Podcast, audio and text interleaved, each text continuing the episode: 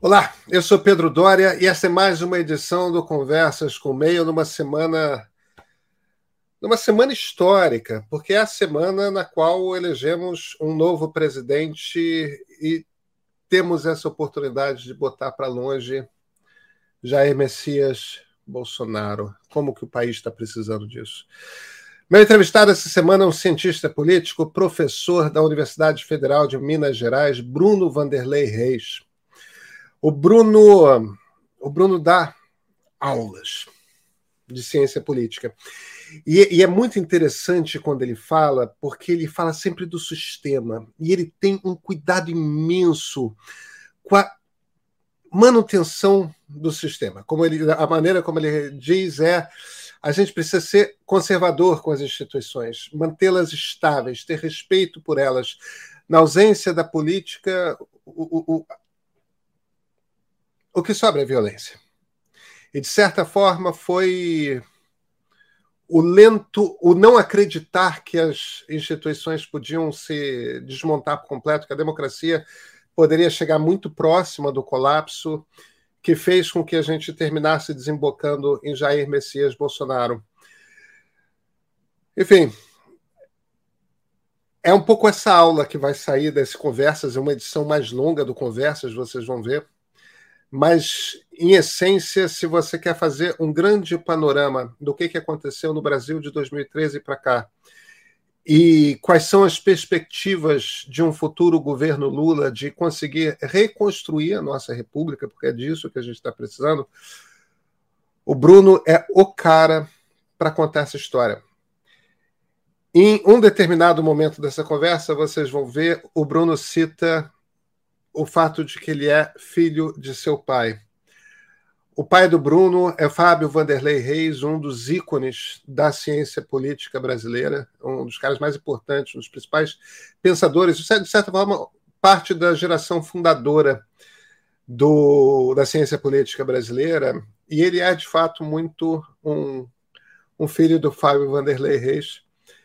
Mas, gente, se preparem para uma aula, porque é o que vem aí. Com vocês, Bruno Vanderlei Reis.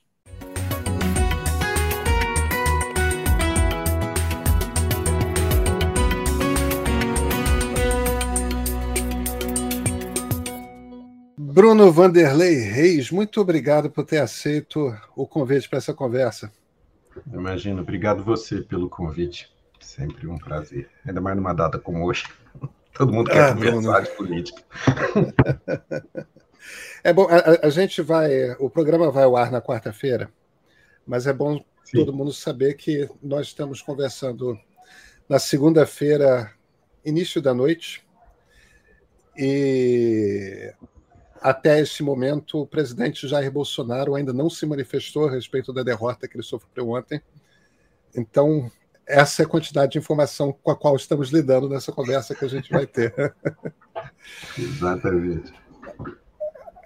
Bruno, hum. a gente a gente teve uma, uma eleição histórica. Nunca tantos brasileiros votaram. Uhum. O presidente presidente eleito Lula teve a maior votação jamais recebida por um candidato à presidência da República. Nunca tantos brasileiros votaram em alguém que chegou à presidência. Agora, uhum. Jair Bolsonaro teve a segunda maior votação jamais recebida por um candidato à presidência da República. Bolsonaro sai dessa eleição maior eleitoralmente do que ele estava uhum. em 2018. Sim. Nunca foi tão apertado, nunca foi uma margem tão estreita. Eles têm 2 milhões de votos entre um e outro.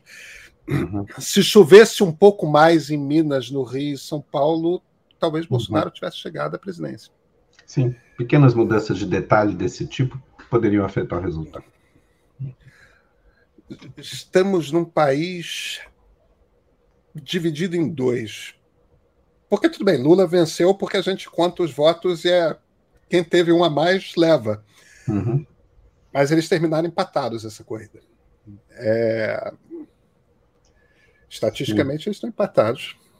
Seria uma diferença muito dificilmente detectável numa, numa pesquisa amostral, né? É, essa diferença desse tamanho é margem de erro. O que, que isso diz sobre o Brasil? Eu, me perdoe a pergunta é tão vaga, mas uhum. qual é a primeira leitura que você faz? Uhum. Olha, essas coisas sempre tem que decantar, né? A gente só pode partilhar impressões, até sentimentos. Né? Não tenho pretensão de, de objetividade nessa brincadeira. Aliás, eu digo isso muito para os alunos, né? É, não existe pessoa objetiva. Pessoas são subjetivas. Né? Eventualmente, a análise, o elemento que você traz, pode ser algo que qualquer pessoa entende. Então, você pode ter alguma objetividade no argumento, mas as impressões, as inclinações é, estão aí, é como se sente isso, isso. E essa foi uma eleição que todo mundo sentiu muitíssimo. Né? Assim, não tem, tem ninguém imune a uma eleição como essa de ontem. E a gente vai levar tempo para quem ganhou, quem perdeu, quem votou em quem ganhou, quem votou em quem perdeu. Vai levar tempo vivendo essa eleição, vai falar dessa eleição, vai pensar nessa eleição por muitos anos. Né? É um episódio, poderia dizer, traumático, mas enfim, a ver. Eventualmente também pode ser revigorante, pode ser algum tipo de reboot, né? pode ser alguma coisa a ver. Né? Para isso, liderança política importa, decisões que se tomem ou deixem de ser tomadas no âmbito do sistema político podem ter efeitos né?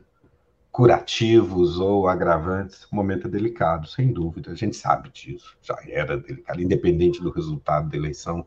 No limite também é isso, né? um resultado que fosse mais normal, enfim, com o vencedor tendo uns cinco pontos de frente, né? ou perto disso, pouco mais do que isso, 5 a 10, em que muda qualitativamente a coisa? Muda muito pouco, né? porque de toda maneira você tem algo perto de 50 milhões votando numa direção, algo perto de 50 milhões votando na outra, o que é massa mais do que suficiente para causar turbulência.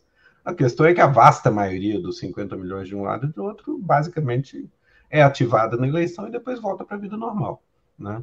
Então a questão é menos né, se realmente rachou no meio e mais é, como que isso é metabolizado, processado pelo sistema político nos anos que vêm. Né? A gente veio numa deriva muito ruim. Dizer, essa coisa sobre divisão, né, que o digam os americanos, né? Nesse século só, eles já empossaram por duas vezes gente menos votada do que o outro, por causa do sistema eleitoral deles. Né? E nem por isso a gente viu, seja o George Bush em 2000, seja o Trump em 2016, passar recibo de ter tido menos votos. São plenamente presidentes, né? E, e implementam sua agenda sem pedir muita licença, sem pedir muita desculpa. Com, e, e se vão ser mais ou menos eficazes nesse esforço, depende muito menos da margem do resultado da eleição do que de coisas que acontecem depois, né? e do, do Congresso, de como tem maioria ou não tem, etc. Né? A agenda que perseguem, dos apoios que tem, dos financiamentos. É assim que funciona. Lula ontem ganhou o poder. Ponto. e isso é 90 por, 99% do que estava em jogo ontem. Né? É, porque o, o, o resto, por mais que seja, são cento e tantas milhões de pessoas, é, é parte de um ecossistema de convivência né, que tem que ser é, governado por um sistema político, e o que o sistema político e o governo fazem dali em diante tem muito mais impacto sobre os acontecimentos e a dinâmica do que a margem, do que o resultado eleitoral em si. Muitas coisas aconteceram, né? Quer dizer, quem diria o que oito anos atrás que Bolsonaro um dia seria protagonista, né? Quando tudo acontece, pandemia e etc, né? Vindo Lula do outro lado, né? Bolsonaro ia vender tão caro a derrota. Né? Por outro lado, ele é o primeiro presidente que perde a reeleição. Ele, ele, ele parece maior do que seus críticos gostariam, eu certamente entre eles, né? Mas é, ele é o, o, o mais frágil presidente da nova república, né? pelo menos fora Collor, né? com exceção do Collor, que não completou seu mandato, né? mas ele é o primeiro a não, não conseguir reeleger. E ele, de fato, comparado com Fernando Henrique, com Lula, com Dilma, foi o que exibiu os níveis mais baixos de popularidade ao longo do primeiro mandato. Né?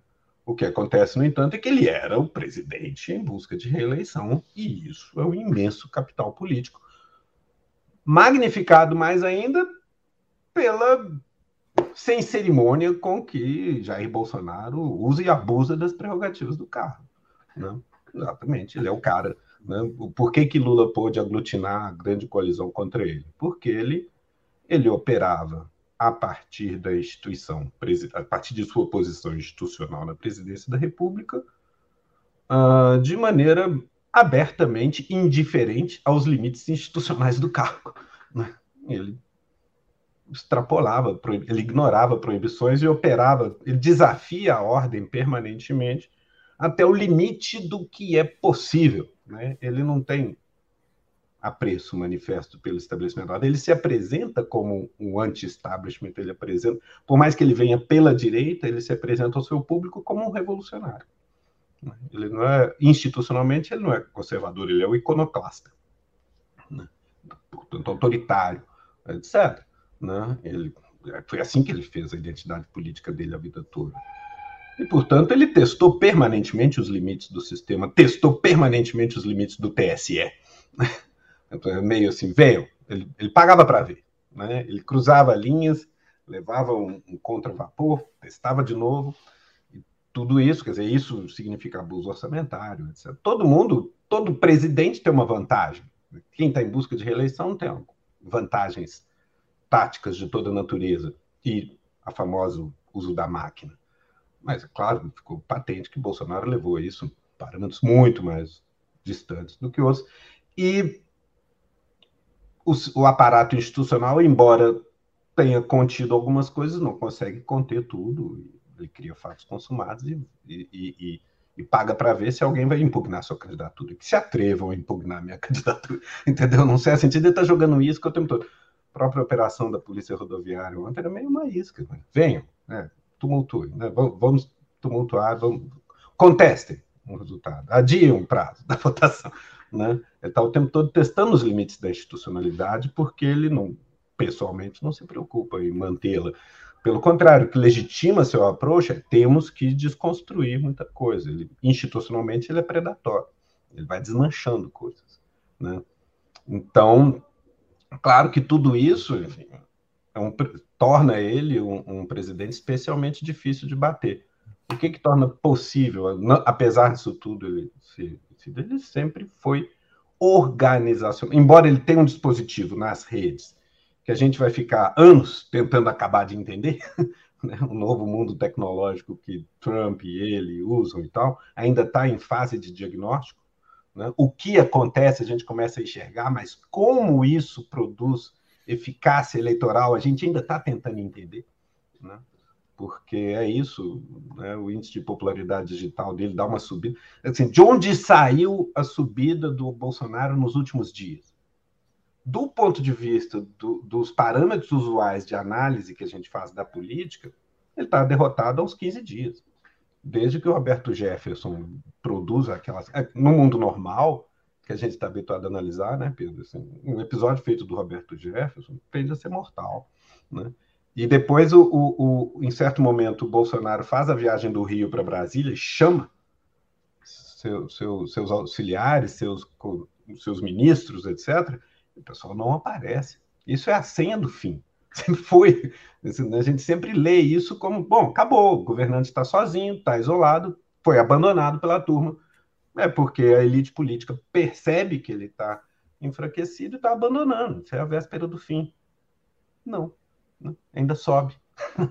é como se a, a, a, a máquina eleitoral começa a ficar profundamente desconectada do sistema político, né? do, da mecânica de representação que o sistema político incorpora, que o noticiário processa, etc. Porque é uma tessitura de associações, grupos de interesse, é, que são amalgamados pelos partidos, mais ou menos, e isso né, exprime algo que está no chão, pelo jeito, não mais, ou pelo menos não do mesmo jeito. A dinâmica eleitoral parece totalmente desconectada do noticiário.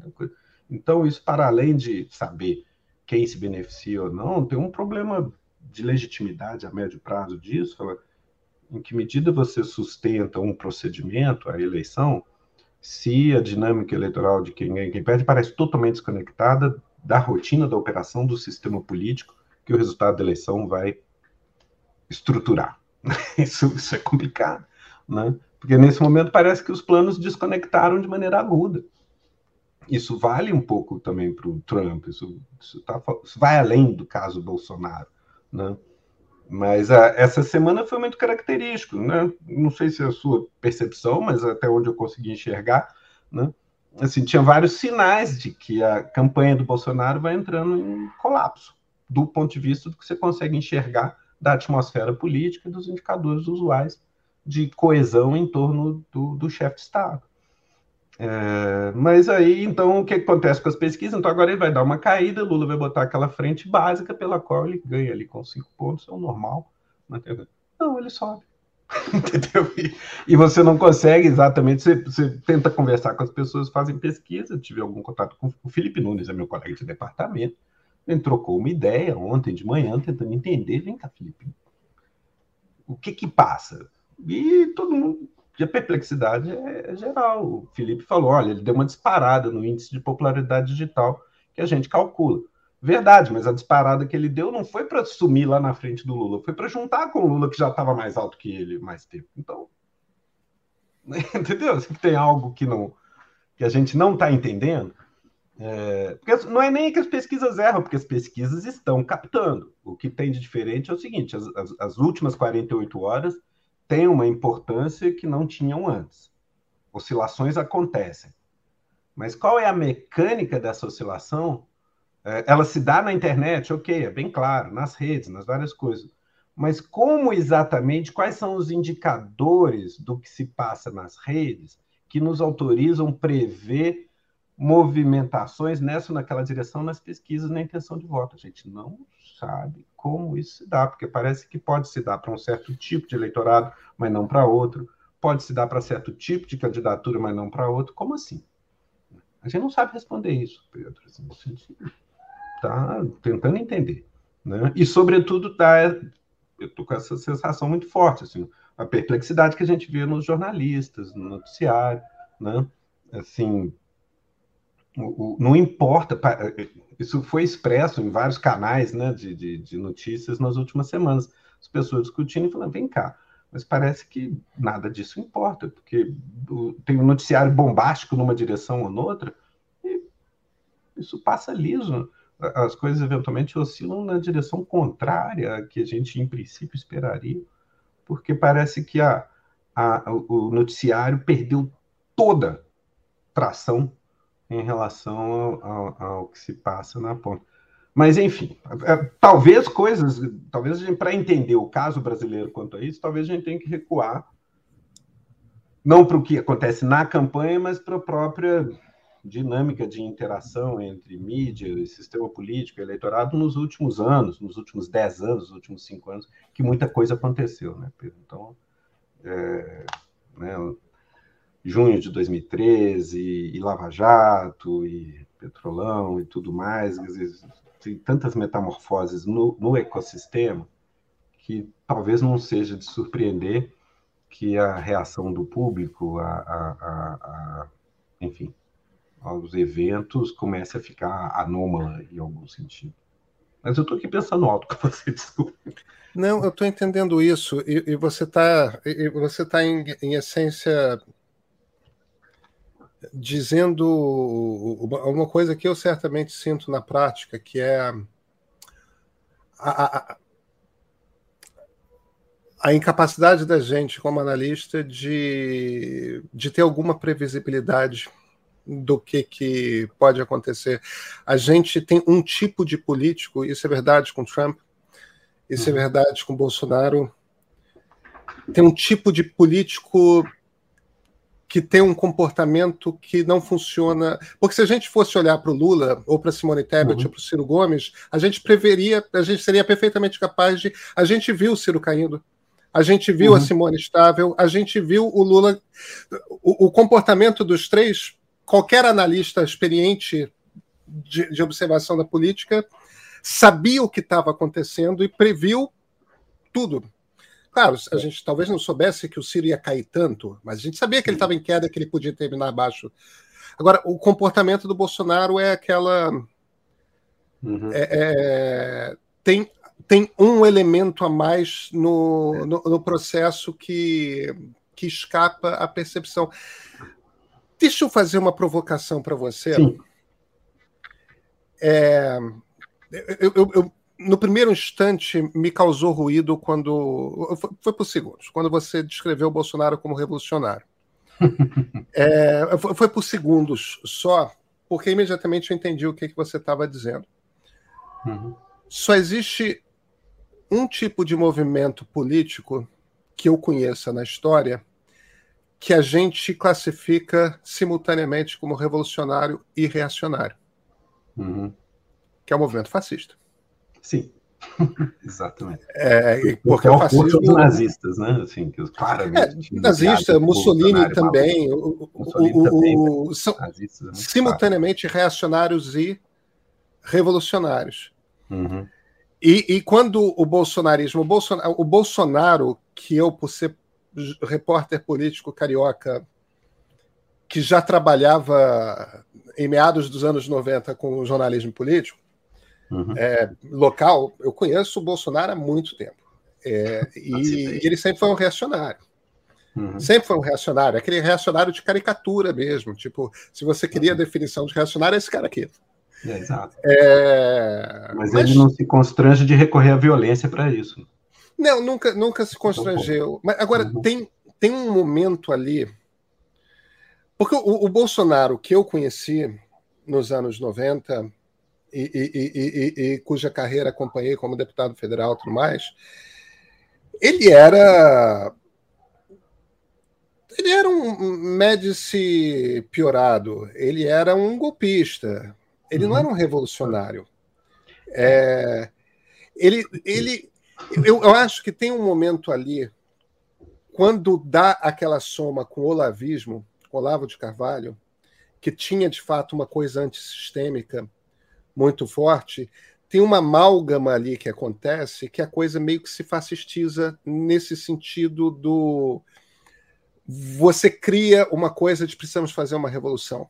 Deixa de ser um golpista para ser um, um revolucionário. Eu quero desmanchar todo o sistema. Para botar o quê no lugar, não sei. Mas eu quero desmontar todo o sistema. Uhum. O motivo pelo qual eu estou fazendo essa provocação. Na verdade, não, não quer, precisa... né? É meio, é meio da boca para fora também, né? Não quer. Mas enfim, mas, mas, não, mas ele quer desmontar de usar tudo. os meios que for necessário, a violência que for Mas ele quer desmontar tudo. Ele quer desmontar tudo. Eu não sei o que, é, que ele quer botar no lugar. da boca para fora, mas enfim, é, é a retórica que ele emprega, né? Na real, é, tá, tá sentado meio da boca para fora, mas ele passa por cima de qualquer regra. Ele Sim, não leva. Esse é o ponto. Ele, ele não é o cara do procedimento. É... Sabe o que, que eu imagino, Pedro? Assim, que talvez seja uma dissonância, talvez seja uma heterodoxia da minha parte. Assim, eu não tenho muito paciência para conversa revolucionária. Né, para a autoapresentação que às vezes a esquerda faz, de que Tudo bem, eu sou liberal. É, quando vem. É, exato, somos liberais. Eu, sou, sou, liberal e reivindico né, o liberalismo pela esquerda. Né, aquela coisa. A gente não é revolucionário faz dois séculos e meio, três, é, né? desde o século XVIII. Eu, eu, eu penso em mim como um liberal que pluralista, dou adesão à ordem institucional plural democrática e sou um conservador institucionalmente nesse sentido. Né? Assim, instituições, cara, né, são rotinas que é, estabilizam o cumprimento de valores. Né? Você, você materializa valores na fixação de rotinas né? Que de alguma maneira você vai operando. Claro que isso tem que estar permanentemente se metamorfoseando, mas exatamente a de metamorfose que se trata é adaptativo e a ideia do choque, a ideia de que eu vou por cima, tomo o poder da força e muda a sociedade na marra, é o que eu sempre costumo chamar em sala de aula de uma fantasia revolucionária, entendeu? Da mitologia revolucionária, porque a gente é, é, comum que os revolucionários, que se acreditam revolucionários, considerem a si mesmos revolucionários e os demais golpistas. Porque só a minha agenda é que realmente transforma o mundo. Né? A agenda dos outros, você sabe como é. Os caras, na verdade, querendo manter, mas querendo se aproveitar da violência. Eu acho que no limite é isso. A, a, a, fantasia da revolução, na real, do ponto de vista da análise política, para valer, ela é a opção pela ação violenta.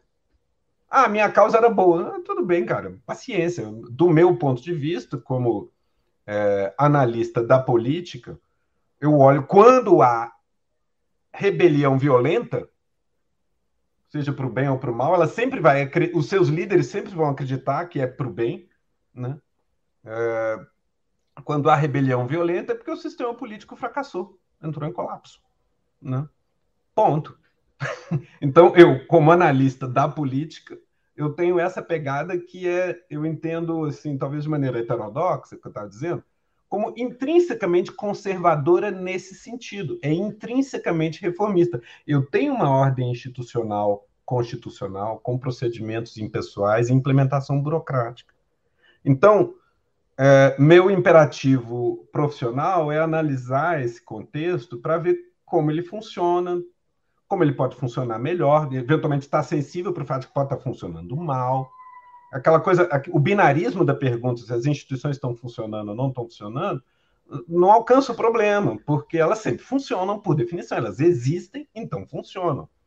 Mas o que, que acontece quando uma pessoa chega à posição institucional mais poderosa, presidente da República, e opera a partir dessa posição institucional para minar todas as instituições vigentes? Bom, você tem um problema, você tem uma crise. Não é que as instituições pararam de funcionar, mas tem um ator institucional poderoso sabotando a institucionalidade. Aí você está em, em, apuros. Esse, esse, é o ponto. E aí a, a, a ideia pouco me importa, né? Se a pessoa se pensa como de esquerda, se pensa como de direita, quando ela está minando instituições, ela está cortejando a violência. E caracteristicamente essa pessoa terá uma retórica que naturaliza, banaliza a violência, cultua a violência, fetichiza a violência no limite. É o comportamento anti-institucional que, no limite, a ruptura institucional sempre vai se dar por violência. A ruptura. Porque, de outra maneira, é uma adaptação lenta. Né? E minha crença de liberal, pluralista, conservador é que você só constrói essa coisa de maneira adaptativa, lenta. Entendeu? Isso vale até para as grandes operações de combate à corrupção. Você não vai diminuir a corrupção dando porrada nas rotinas de um sistema político. Você vai coibir corrupção por lenta criação de mecanismos, controles, aperfeiçoamento, rotinas, previsibilidade. Aí você vai progressivamente coibindo práticas indesejáveis e pondo procedimentos no lugar. Entendeu? A gente quer ir atrás de atalho, né? mas o preço do atalho é cortejar a violência. Né? Esse pedágio a gente está pagando. Né? A gente pagou de maneira dramática nesses quatro anos e estamos ainda expostos a muita incerteza. Não por acaso muita gente aglutinou em torno do Lula das origens mais diferentes nesse momento. Porque o pessoal olhou para o que, era, o que, que é Bolsonaro cara, obviamente é indiferente em relação à construção, construções institucionais, tem uma compreensão voluntarística fantasiosa, inevitavelmente autoritária, potencialmente fascistoide, né, da própria atuação e que corteja violência. A partir da presidência da República, está fazendo um esforço de facilitar a distribuição de arma na população. Né?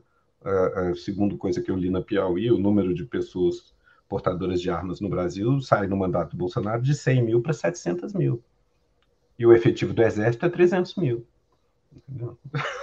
você está você tá brincando com fogo. Né? É, então, é quando a ordem política está fragilizada, você está cortejando a violência. Assim, e nesse sentido, eu não canonizo a violência se ela parece apostar para alguma fantasia do progresso. Ela é violenta. Né? Morre, as buchas de canhão de sempre. É, o pessoal fala, ah, se pelo menos fosse uma Revolução Francesa. Cara, Revolução Francesa é um desastre, é um medonho desastre. Entendeu? Assim, é um, um espetáculo dantesco né, das guilhotinas, com a praça encharcada de sangue, por anos a fio, entendeu? Uma catástrofe. Foi, aí o pessoal, a, a posteridade racionaliza seus heróis, né? Posteridade vira e fala, ah, mas depois veio a República. A República é instável da França até hoje, foi até, até maio de 68, estava lá as pessoas, de Gaulle se virando, dando golpes e tentando segurar as pontas. Né? A Revolução Francesa é, uma, é um desastre. então, a, a, a, é porque depois você dá sentido à história, mas isso é um trabalho intelectual depois. Né? Do ponto de vista de quem está vivo ali na, na hora, foi, sua vida foi desmanchada. Né? Então, a, a, a, isso eu acho que é meio difícil é, adotar uma postura até as últimas consequências de professor de ciência política sem levar isso em conta. Porque a gente tende a, a falar em certa direção a, a, violência é canonizada. Só porque se você tiver naturalizado uma certa expectativa de direção da história e tal. Mas isso é, em boa medida, fantasia intelectual. A gente sabe disso. Ninguém sabe a direção que essas coisas vão. Né? Eu, eu, eu vejo os indícios de quando o sistema está entrando em colapso. E é isso que política faz é nos Hobbes, né? que política faz é nos proteger, evitar que nos matemos. Quando o sistema político está fragilizado, sua autoridade, sua estabilidade está débil, ele fica vulnerável aos predadores de plantão. Bolsonaro é um predador. Né?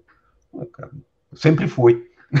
e parecia, né, o sistema parecia robusto bastante para estar prevenido contra ele. De repente, estava tão frágil que o eleitorado vai buscar o último dos deputados, né, aquele mais desprezível entre todos os deputados, tirando do fundo do plenário, né, e dá o poder a ele. Por quê? Porque desapegou-se inteiramente da ordem institucional. Em 18, o eleitorado fez assim: dane-se. Né? Uma, uma, uma, fantasia de que você precisa de energia, de força, de violência, que aí tudo vai dar certo. É, mas é uma fantasia completa. Né? Então, muitos atores que talvez tenham encarado com certo salto alto, né? é, é, a desestabilização da ordem que veio de, enfim, da queda do Collor, eu costumo datar ali de 92 a 2012, né? Você tem um período excepcionalmente estável e sim construtivo institucionalmente na política brasileira. Corresponde grosso modo a Itamar, Fernando Henrique Lula e os primeiros anos da Dilma. Vão do impeachment do Collor, dos carapintadas na rua, até é, junho de 2013 é, é o período mais estável da, da, política, da história política brasileira em qualquer período. Pode ir para colônia, império, regência, os dois reinados, República Velha, Estado Novo, governo provisório, regime de 30, regime de 45, 64. Você não tem nenhum período de 20 anos tão estável, construtivo. Tem algumas mazelas? Tem as mazelas, sobretudo a desindustrialização que se dá nesse período tem um desencaixe entre um problema da, da estabilização monetária e crescimento. A gente tem, a gente não equacionou isso ainda, né? Mas a estabilidade institucional produz muitas coisas em matéria de controle e rotinas públicas construtivas, controle da corrupção, por exemplo. Tanto é que o noticiário virou o que virou. Mas entrou numa dinâmica autofágica. Desestabilizou o, o o jogo em boa medida e deixou o sistema, corroeu a autoridade e a legitimidade do sistema e deixou ele à mercê do predador. Né? E quase, meus amigos. Se, dizer, se ontem, ontem a bola bateu na trave, rolou em cima da linha e, e entrou no gol. E, e, nesse momento todo mundo olha esperançosamente para Lula, na expectativa de que, oh, será que ele vai conseguir, né, abraçar todo mundo ir construindo, juntando os cacos, reconstruir, repor nos trilhos um processo de construção institucional, com algum recoesionamento da elite política e da sociedade. A ver. Né? Porque, na verdade, a, a estratégia bolsonarista, muito clara, mas bolsonarista é sacanagem dizer, a estratégia do Bolsonaro né? é tipo, indiferença completa quanto à estabilidade das instituições. É para remover é para Agora, por que, que isso ganha legitimidade? Ganha legitimidade porque, sim, a gente foi displicente, negligente com o delicado perigoso problema da autoridade da ordem política, do sistema político, da legitimidade da democracia. A gente tratou de maneira negligente isso. Né? O noticiário é, havia corrupção, claro que havia corrupção. Deve-se investigar corrupção? Deve-se investigar corrupção nos marcos estritos da lei. Teve um oba-oba. Teve um oba-oba.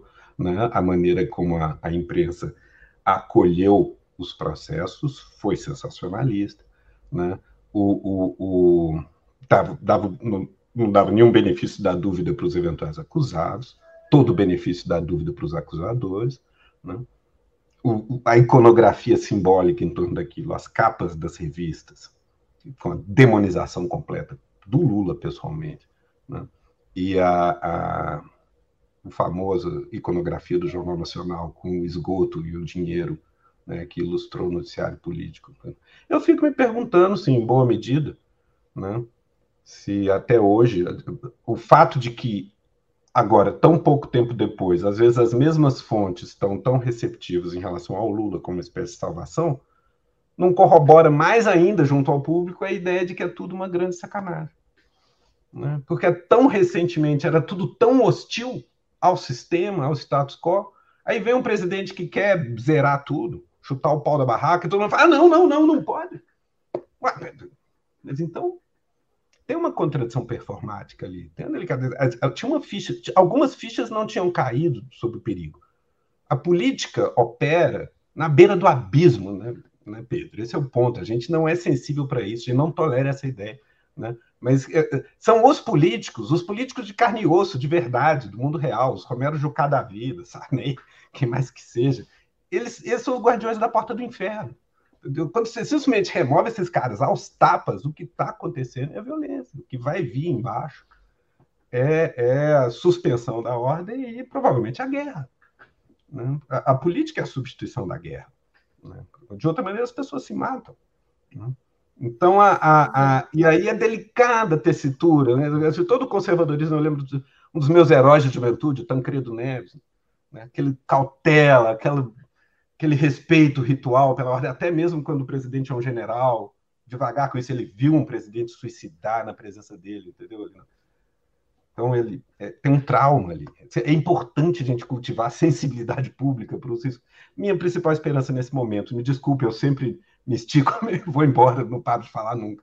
Mas, assim, minha principal esperança nesse momento é que, caso a gente seja minimamente bem sucedido em em reestabilizar, em renormalizarmos a política ao longo dos próximos quatro anos, minimamente, né? de alguma maneira, se isso não se dissolve em rebeliões localizadas com pequenos grupos armados dando tiro por aí, né? com violência de média intensidade espalhada no território, de baixa intensidade espalhada no território, contestação nesse momento tem estradas bloqueadas por aí e tal, parece não ter alcance, ok, mas, né, aquela coisa, né? Mas o, se isso normaliza minimamente, tem uma esperança que, de repente, o trauma da ascensão de Bolsonaro ao poder funcione como uma espécie de vacina, inocule algumas elites políticas, empresariais e de mídia. Do, opa, é perigoso. Calma. E aí você eventualmente opera com um nível de decoro, de sobriedade, de compostura, de alguma qualidade, que a gente estava num ambiente muito cínico, muito brutal. O clima da eleição de 2014 é, deteriora o quadro de maneira, uma espécie de vale tudo, pelos principais protagonistas institucionais, que meio abre a porta do inferno. Né? Tudo bem, as instituições seguraram, o Xandão estava lá, o TSE nos valeu, né? Ainda bem que existe justiça eleitoral, ainda bem que existe Lula, com suas características muito peculiares, ainda bem que existe o PT como uma organização partidária que tem alguma coragem no meio da navegação, com todas as dificuldades é, e precariedades que tenha. Ainda bem, muito, muito ainda bem que existe a justiça eleitoral. De outra maneira, a gente. Imagina essa eleição ontem sem a justiça eleitoral que tem no Brasil, com, com uma justiça, com uma administração eleitoral padrão internacional, em vez do, do, da justiça eleitoral brasileira. A gente estava contando voto até agora e, e, e o pau já estava quebrando nas ruas.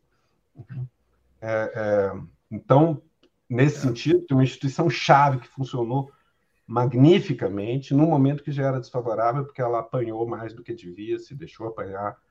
Mas, enfim, esse ano, TSE. E olha, foi na corda bamba, porque o TSE ficou ali até onde ele pode enquadrar Bolsonaro e até onde ele deve chancelar. Se depois do Bolsonaro ter cruzado todas as linhas que cruzou, ontem ele ganha, aí o TSE estava em apuros. Porque ele, ele vai ter aberto um precedente de um monte de coisa que vale, e você tem que validar a eleição, porque no final contou os votos, apurou, valeu. Né? É, agora é tentar juntar os cacos e trazer de novo o sistema para dentro de uma certa disciplina, a ver, dependendo da força, da resiliência e da liderança do Bolsonaro. Né? Porque isso é uma grande incógnita também.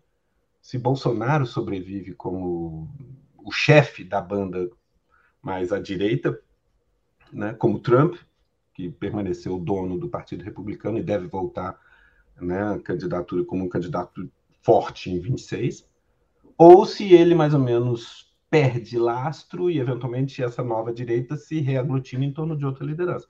E são dois cenários que fazem muita diferença para a dinâmica futura. Né?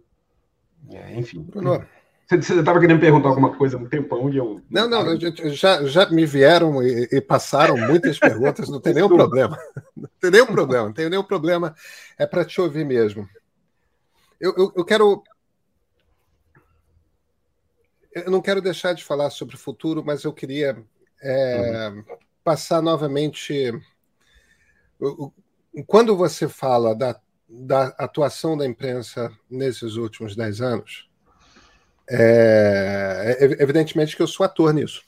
É, e.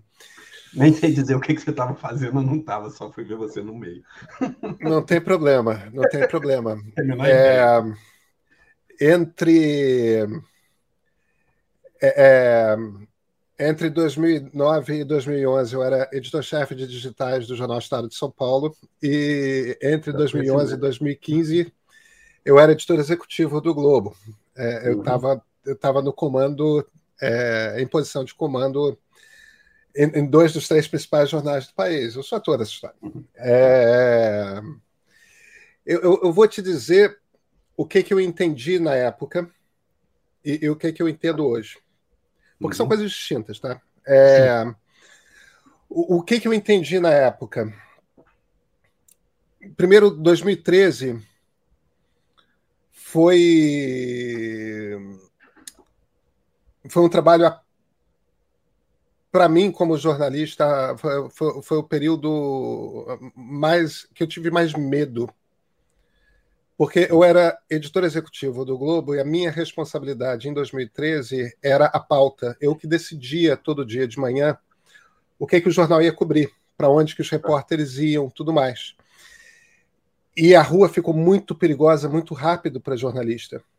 Imagina. E eu comecei a ter um medo terrível de mandar gente e, e, e, ver um jornalista morrer. Porque a polícia era muito agressiva e os militantes eram muito agressivos. É, e, de fato aconteceu. Um repórter da Bandeirantes morreu. Uma repórter da Folha de São Paulo perdeu um olho. É, a, a, não, eu não tinha uma fantasia de medo, a coisa era. Era real. Uhum. A, a, a, violência era real. Nada aconteceu com nenhum jornalista do Globo que estavam diretamente sob a minha responsabilidade. Mas enquanto a gente era muito atacado como partido uhum. da imprensa, o, o, o, o, PT criou uma coisa uhum. de partido da imprensa golpista que nos, que nos botava para a militância de esquerda como se estivéssemos atuando como um partido político. Uhum. Aquilo foi uma situação que. E, e, isso em 2013 se tornou em violência real contra jornalistas. E é sempre muito difícil você separar a sua atuação profissional ah, da, da, da, Como você estava dizendo, existe um limite para a objetividade, somos todos bichos sentientes, né? E, e eu tinha uma responsabilidade real sobre, sobre as sobre pessoas que eu tinha que mandar para a rua para trazer notícia, para informar as pessoas o que está acontecendo no Brasil. Mas, é, então, 2013 foi isso. Aí, 2014 foi a primeira eleição que eu cobri como jornalista foi de 98, a, reação, a reeleição do Fernando Henrique. Uhum. Eu acompanhei as eleições todas anteriores, mas em 92 eu era um jovem cara pintado. É... Uhum. E, e em 98 eu já era um jornalista trabalhando profissionalmente e, e, e cobria aquela eleição. Em 2014 eu já tinha uma razoável experiência com eleições municipais e, e, e nacionais. 2014 foi uma eleição muito difícil. Um candidato à presidência com reais chances de chegar. Ele tinha acabado de dar uma entrevista brilhante no Jornal Nacional. E, e era uma das potenciais lideranças surgindo no Brasil. De repente morre num acidente absurdo. É, eu tinha intenção e aí. eu tinha intenção de votar nele. Ele, ele, era um candidato muito interessante, muito interessante. É, e era uma liderança muito interessante. E a violência com a qual o, o PT agiu com a Marina Silva como candidata, é, aos meus olhos, e aí eu falo como jornalista, aos meus olhos aquilo foi, cara, eles não estão jogando mais dentro das regras. Uhum. É, e não que o Aécio tivesse, não, tá? Porque o Aécio uhum. também, quando chega no segundo turno, se torna um cara de uma agressividade. É. Aquela, aquele segundo turno foi uma coisa horrorosa. Uhum. A impressão que eu tive nos primeiros anos da Lava Jato foi de que, de alguma forma, o Brasil está começando a se ajeitar. Enfim, gente com poder está sendo responsabilizada criminalmente é, pelo que pelo que faz. Porque isso, esse é o grande problema do Brasil, né, do ponto de vista da justiça. É uma Constituição garantista, mas que é garantista para quem tem dinheiro para pagar advogado ou tem amigos ou é amigo do Gilmar Mendes. A Constituição é garantista para todo mundo. Não, sim, a Constituição é. Só que se você é menino, né? se você é menino e preto e é pego ah com uhum. baseado, você uhum. vai para a cadeia, você não é julgado, você simplesmente pois é, mas não é passa é um, dois, três anos. Não, eu sei disso, eu sei disso. Você tem mas toda a razão. Eu me expressei mal. Eu, eu, eu me expressei mal. Uhum. Então era aquela coisa de, bem, agora pessoas com poder e que conhecem ministros do Supremo, tudo mais. Viu isso acontecer. É, então a impressão que eu tive da Lava Jato colegas, foi muito positiva acadêmicos, a reação inicial não era muito diferente. Tem, tem é, muito disso. Agora, eu acho que é aquela sensação. Eu, eu começo, eu começo a, olhar mais esquisito para Lava Jato logo depois do impeachment. Eu tive a esperança, a minha expectativa do impeachment é, era de que o impeachment fosse ser o que os impeachments se tornaram desde o, o, o Collor, não só no Brasil, como na América Latina em geral. Freios de arrumação. Um espaço para, bem, você tem uma presidente que, evidentemente. Eu sempre cheguei como um movimento político, tá? É, eu sempre parti do princípio de que, ó, esse negócio de crime de responsabilidade são tão vagos que, no fim das contas, é o seguinte: se dois terços da Câmara e dois terços do Senado querem você fora. É melhor eles, embora. É, eles tiram e, e, um presidente ou uma presidente não tem mais capacidade de, Governo. de governar se não tem mais esse apoio no Congresso Nacional. E se você junta isso com impopularidade gigante, é, é, acabou o jogo, zera, bota o vice e, e pronto. Eu enxerguei o impeachment exatamente como eu tinha enxergado o impeachment do Collor. E, no entanto, não. Foi só depois do impeachment que eu comecei a entender que as coisas que eu achava que iam reestabilizar o sistema é, aceleravam a decadência do sistema e a coisa é, começava. E aí, come... e aí, só aí que eu comecei a olhar para movimentos tipo MBL, que eu achava que eram coisas é, tem esse tipo de gente esquisita no meio, mas sempre tem gente esquisita no meio. Eu não vi aquilo como potencial de crescer. É, é só a partir de dois, final de 2016, 2017 que eu entendi que a gente foi tentando dar um remendo em cima de um remendo, de cima de um remendo, em cima de um remendo, e a cada novo remendo, que era de certa forma uma violência institucional, a coisa ia piorando. Mas isso não era claro para mim durante o processo. Eu não sei se dava para ver, certamente tem gente mais experiente do que eu que viu, mas ninguém com quem eu conversava na época, com exceção do, das pessoas do PT. E, e, e, e, ao mesmo tempo as pessoas do PT estavam dizendo: não, isso é contra o PT, não era contra isso. Tudo. É, é evidente que o Moro e o Delanhol são violentamente antipetistas e que isso foi um drive forte deles. Eu não percebi isso na época e uhum. interpretei a, a, a, defesa do PT como, claro, eles vão falar o quê? É, uhum. Mas, é... enfim, acho que soou um pouco como uma, uma tentativa de me defender, mas na verdade não é não. Uhum. Não, é, é como que aconteceu. Com maior interesse assim, o depoimento. Assim, da coisa, porque é uma conversa que a gente precisa ter. Sabe, assim, acho que acadêmicos, jornalistas, um diagnóstico. Né? Vem cá, peraí deu ruim, obviamente deu ruim. Né? É, obviamente. E, enfim, talvez com um pouquinho de sorte, um pouquinho de fortuna, uma boa dose de virtude por parte do Lula, que é o príncipe ungido nesse momento, né? É, e um bocado de fortuna. Quem sabe a gente mantém a cabeça fora d'água e sai do outro lado. Enfim, um, um, um, em condições de, de, de, preservar a Constituição de 88, manter as coisas funcionando. Aquela dois anos atrás, a gente chegou a se perguntar disso. Acabou a nova república? Não acabou? Quem sabe a gente ainda salva, né? É, vamos ver, né? Mas, é, claro, não era óbvio antes, e muita gente boa, acadêmicos também e tal. Eu, eu não sei bem porquê, não sei se é certo pancredismo. Eu, eu, eu, eu sou um cara de certa bonomia, mas sou filho do meu pai, que sempre teve uma, uma leitura muito severa do, do, Brasil e da ordem institucional brasileira, não por ser boa ou má, mas por sua fragilidade intrínseca, entendeu? Baixa adesão a procedimento, um país meio que deu errado. Papai tem uma, uma, uma um tom meio rabugento para falar do Brasil e da política brasileira. Né? Meu tom é outro, mas eu fui formado ali, nessa matriz, entendeu? Assim, olha, o normal é dar ruim. Eu passei, por exemplo, quando estamos aqui na conversa, eu acho que isso pode ser interessante.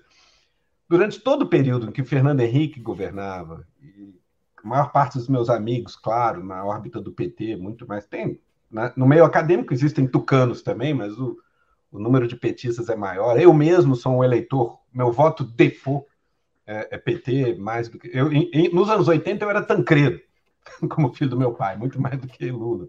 Enquanto Tancredo esteve vivo, achava que era isso mesmo, tem que conchavar tem que articular e, e girar a roda. E ainda acho, e acho que Lula dá testemunho. Né? É, mas é, é, uma experiência geracional. A gente, o voto default da gente, nós acadêmicos aqui, meio intelectual, meio de esquerda, nós todos meio votamos no PT predominantemente. Né? Mas eu, eu via é, um, um, no meio da, da turma, enquanto o Fernando Henrique era presidente e o pessoal batendo, então eu falei: olha, olha, gente, eu não sei vocês, mas eu acho que é muito mais fácil piorar do que melhorar. Assim, ter, ter, o fato de ter Fernando Henrique, tá bem, ele está com uma agenda meio liberalizante, que a gente não compra muito. Acho que isso, há algo disso que talvez precise ser feito, mas modos em rebos. Mas ok, o próprio tucan, tucanismo da, da, dos anos 90 é light no seu, na sua conversão neoliberal também e tal achava que aquilo, ó, tá um regime moderado, funcionando mais ou menos. Ressalvas, apoiar uma iniciativa, ser contra outra é do jogo, normal, mas é mais fácil piorar do que melhorar. Em 2002, Lula vem, em boa medida, por precariedades na articulação do próprio Fernando Henrique e tal, cai no Serra. Eu acho que se fosse Tasso, muita gente no PT dizia se fosse o Tasso ia ser difícil de ganhar. Eu tendo a achar que sim, né? mas caiu na direção do Serra, ficou mais fácil. Lula chegou lá e tendo chegado lá, tinha um tipo de conexão popular que poucos políticos no Brasil teriam como competir. Qual era o desafio do Lula? Não era fazer um mega governo. O Lula só tinha que evitar um desastre. Se o Lula faz um governo normal, ele tem um tipo de apelo né, é, popular que tem um enorme impacto potencial até na institucionalização do sistema, no sentido de que legitima por identificação, né? um peão, um dos nossos, né? etc. E, e, isso se refletiu em boa medida. medida que vai... E outra coisa que ele teve, que a gente não antevia, certo fio terra que os sindicalistas falam, radar ligado em canalizar renda para a base da pirâmide. Ele aproveitou oportunidades nessa direção, e isso teve um efeito político muito maior do que qualquer pessoa podia imaginar, inclusive no PT, inclusive o próprio Lula. Porque isso saiu grátis no Congresso. Depois que Lula faz, dá a impressão que qualquer presidente podia ter feito se quisesse. Né? Não foi uma mega batalha criar o arsenal de políticas é, sociais que, que o governo Lula fez. Foi ali, como que, não, estamos aqui cuidando da, da, da, estabilidade macroeconômica, enquanto isso, aproveita isso aqui, aproveita, vai fazendo umas coisas. E isso teve um imenso impacto político. Mas é institucional no sentido de que, embora seja um, um, um, a popularidade do Lula é alta, é construção institucional porque é um arsenal de políticas. Claro, claro. Né? E é fiscalmente sustentável, quer dizer, porque a situação fiscal do Lula, quer dizer, no primeiro mandato é mais ortodoxa, no segundo menos, mas também está sendo anticíclica por causa da crise, ele tinha lá a sua desculpa. Mas não houve nenhum colapso fiscal no governo do Lula. Né? É, funcionando, coube, coube no orçamento, operou. Tem, tem problemas estruturais? Tem, tanto no Fernando Henrique quanto no Lula, a indústria indo à breca. Né? O Brasil hoje é um caso dramático de desindustrialização precoce. Né? Então a gente, o país nunca soube estabilizar a moeda e crescer a indústria ao mesmo tempo. Ou faz uma coisa ou faz outra. Né? Então, beleza, tem é, essa coisa foi operando e, e, e, crescendo. Aí daí em diante é, é curioso porque as, é engraçado um, um, regime que era essencialmente um regime moderado, que tem de um lado um partido que queria ser social-democrata, mas que é empurrado para a direita no seu antagonismo com o partido sindical, né? E vai exprimir a plataforma neoliberalizante pró-mercados, que é o padrão né, do, do, do, do, do uma, do, da coalizão partidária centro-direita mundo Mas afora. era também o que o Bill Clinton estava fazendo com o Partido Sim, Democrata, é o, todo, é o, que o Tony Blair estava fazendo no é, Partido Trabalhista, exato. Mas é uma Gerhard Schroeder, quer dizer, tinha é. uma... Mas esses ainda são os partidos à esquerda, digamos, que estão se movendo para a direita, né? O trabalhista na Inglaterra, os democratas no, nos Estados Unidos e tal. O PSDB, na medida que ele se torna um antagonista do PT, ele não tem muita escolha. Ele, ele, ele vira receptáculo do, do voto mais é, conservador. É, é, uhum. é, o eleitorado que define isso em boa medida. Né? Os partidos não falam, olha, eu sou esse programa e pronto. Recebem votos, recebem adesões, recebem. Né? E é isso que é. vai metamorfoseando seus programas com o tempo. Né? O PT tomou conta do voto sindical, associativo pela esquerda, o voto pró-Estado, pró digamos assim, o voto regulatório, pró-políticas né, sociais, etc., proteção social pela esquerda, quem tivesse antagonizando esse partido ia mais ou menos puxar o voto pró-mercado. Né? Ponto. E o PSDB vai se tornando isso, querendo ou não. Independente de decisões. Assim como o PT se torna o Partido Social Democrata, hoje ele é o partido da ordem, Hoje ele é um partido que, para onde conflui né, todo o establishment institucional do país, falando, né, descarregando no Lula para proteger o status quo institucional.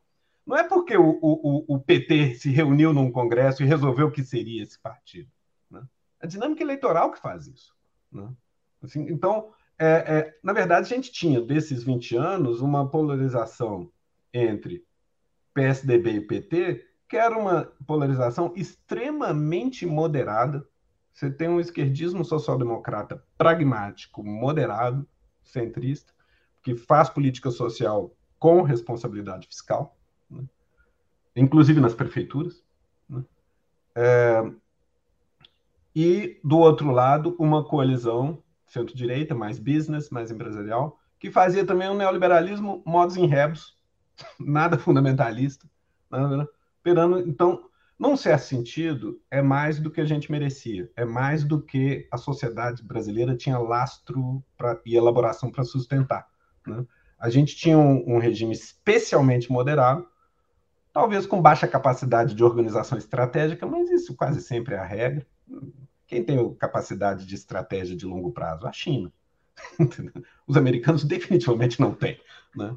É, então vai meio deriva. História política de qualquer país ocidental é meio a deriva, ao sabor de, de sortes e azares, né?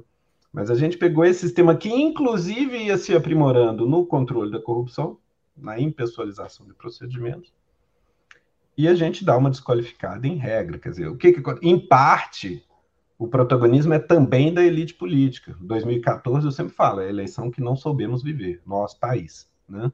Inclusive as lideranças políticas. Estava operando a disputa eleitoral que devia ser operada de maneira mais rotinizada. Às vezes alguém vai ganhar, às vezes vai outro. Quer dizer, do jeito que estava alinhado, a vantagem estrutural do PT era grande, mas ocasionalmente perder quatro anos para uns tucanos fazer um, um, freio de arrumação era custo zero, era custo pequeno né? Assim, e na verdade pareciam batalhas épicas existenciais, que na verdade era uma alternância moderada. Entendeu? Então aí eu acho que faltou sobriedade, cabeça fria é, é, na elite política. Em 2014 todo mundo perde a linha. O, o Aécio chuta o pau da barraca com o desafio que ele sabia que era moleque ao resultado eleitoral. Né? É, é responsável, né? É. Como é que ele é neto de quem é, hein? É, mas aí eu acho que tem o, o, o ambiente retroalimentando, assim. Tinha, tinha, uma histeria ali que já estava transbordando para todo lado e ele está meio bajulando. Quer dizer, eu, eu o, tinha uma polarização PTB-UDN ali e ele vai bajular o udenismo em todas as suas consequências. Né? Ele, não, ele não parecia ser assim 15 anos antes. Né?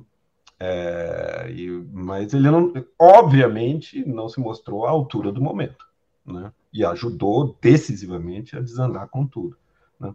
Então, mas naquele momento, o Brasil tem uma sanha voluntarista de limpar tudo que é impressionante que as, que as pessoas não tenham visto os riscos aplicados. Quer dizer, tem uma, tem uma reificação das, entendeu, das instituições, assim. Mano, isso é uma democracia. A ideia de que pudesse deixar de ser uma democracia tinha sumido do radar de todo mundo. Entendeu? E é aí que eu acho que, é, que é que envolve a ideia. Na medida que a política vai se rotinizando, a gente perde a sensibilidade para a ideia que ela é que guarda a porta do inferno. Entendeu? O que está se passando ali às vezes a gente não respeita aqueles caras, e aí começa a tratar de maneira cínica. Ah, é tudo bandido. Né? Pra... O procurador-geral da República tá, se tem bambu, tem flecha.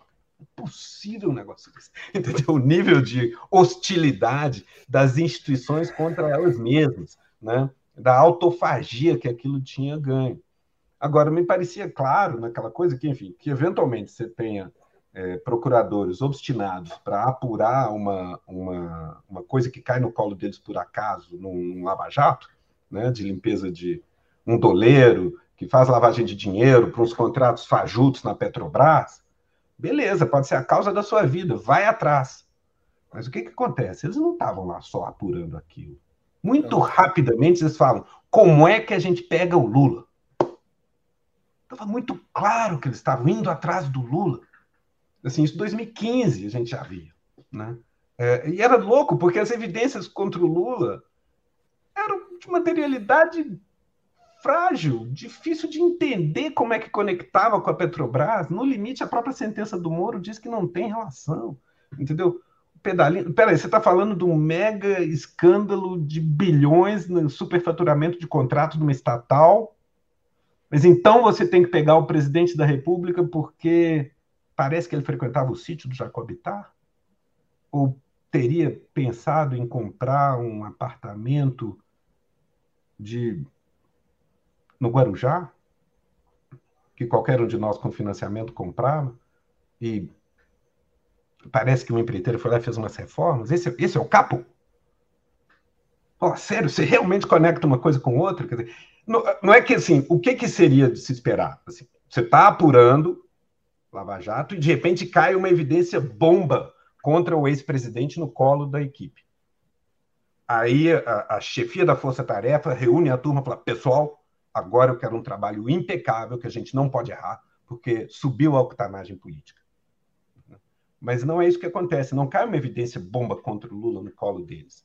Eles estão investigando Petrobras e se empenham em tentar descobrir o que haverá de possível contra o Lula botam auditoria, procuram dinheiro dele, da parente dele, da família dele, vê o que, que acha. E não acha. E não acha, faz uma condenação frágil, mas o ambiente político era o que era. Né? E, e, isso tem um pedágio, Pedro. Isso assim, a gente paga um, um, vai pagar um pedágio institucional de décadas nisso. Porque nesse momento o Lula quase perdeu a eleição para o Bolsonaro por causa disso. Bolsonaro só faz chamar Lula de ladrão. Quando é tão evidente que o Bolsonaro tem muito mais é, coisa para responder do que Lula, em termos pessoais. Estou gritando, tá? as evidências estão aí para todo lado. Né? Inclusive do ponto de vista. E, e o que, que governos podem ou não fazer a respeito de corrupção? Sobre corrupção, o governo pode pôr em pé uma política anticorrupção ou pode desmanchar políticas anticorrupção rotinas. E os governos do PT e também do Fernando Henrique, etc., o período Fernando Henrique, Lula, Dilma e tal, está pondo em pé, empilhando controles. A ciência política estava produzindo literatura sobre a rede de accountability do sistema brasileiro. Tanto fez isso que os escândalos apareceram e o problema, em boa medida, foi que o PT deu tanta trela para os controles que esqueceu de controlar os controles. É, e a coisa virou fio. Mas o governo Bolsonaro o que faz é desmanchar os controles, previsivelmente. Que lá em 2016 eu dizia para meus colegas mais empolgados: falava, sabe como isso acaba, né? Isso acaba quando chega um governante com força suficiente para cortar as asinhas dos investigadores. E aí você para com isso, só que aí vive por espasmos, não vai estar tá fazendo construção institucional, vai estar tá desmantelando, e foi isso que a gente viveu. Bolsonaro desmantela o aparato de controle institucional a um ponto que gera uma nova modalidade de roubalheira dentro do orçamento, que é o orçamento secreto.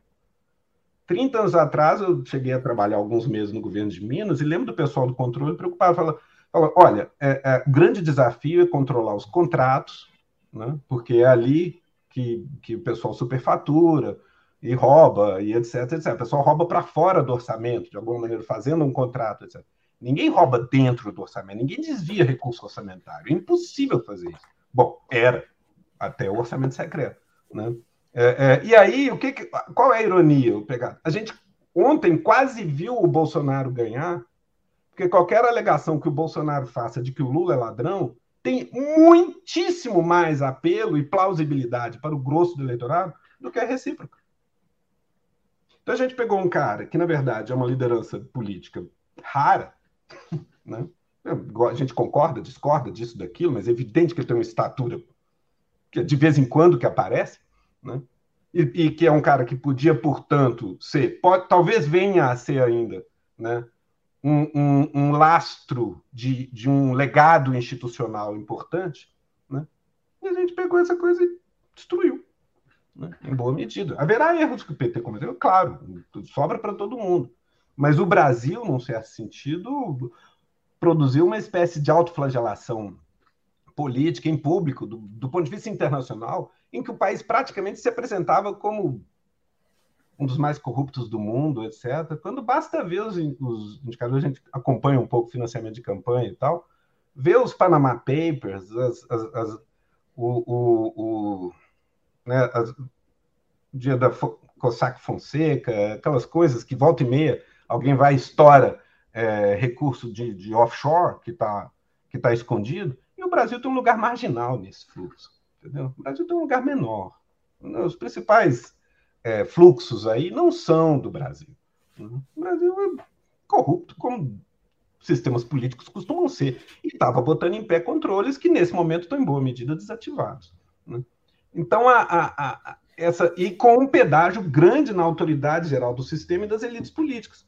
Lula tinha trouxe do seu período como presidente um lastro eleitoral que permitiu a ele ganhar a eleição contra Bolsonaro ali no Photoshop.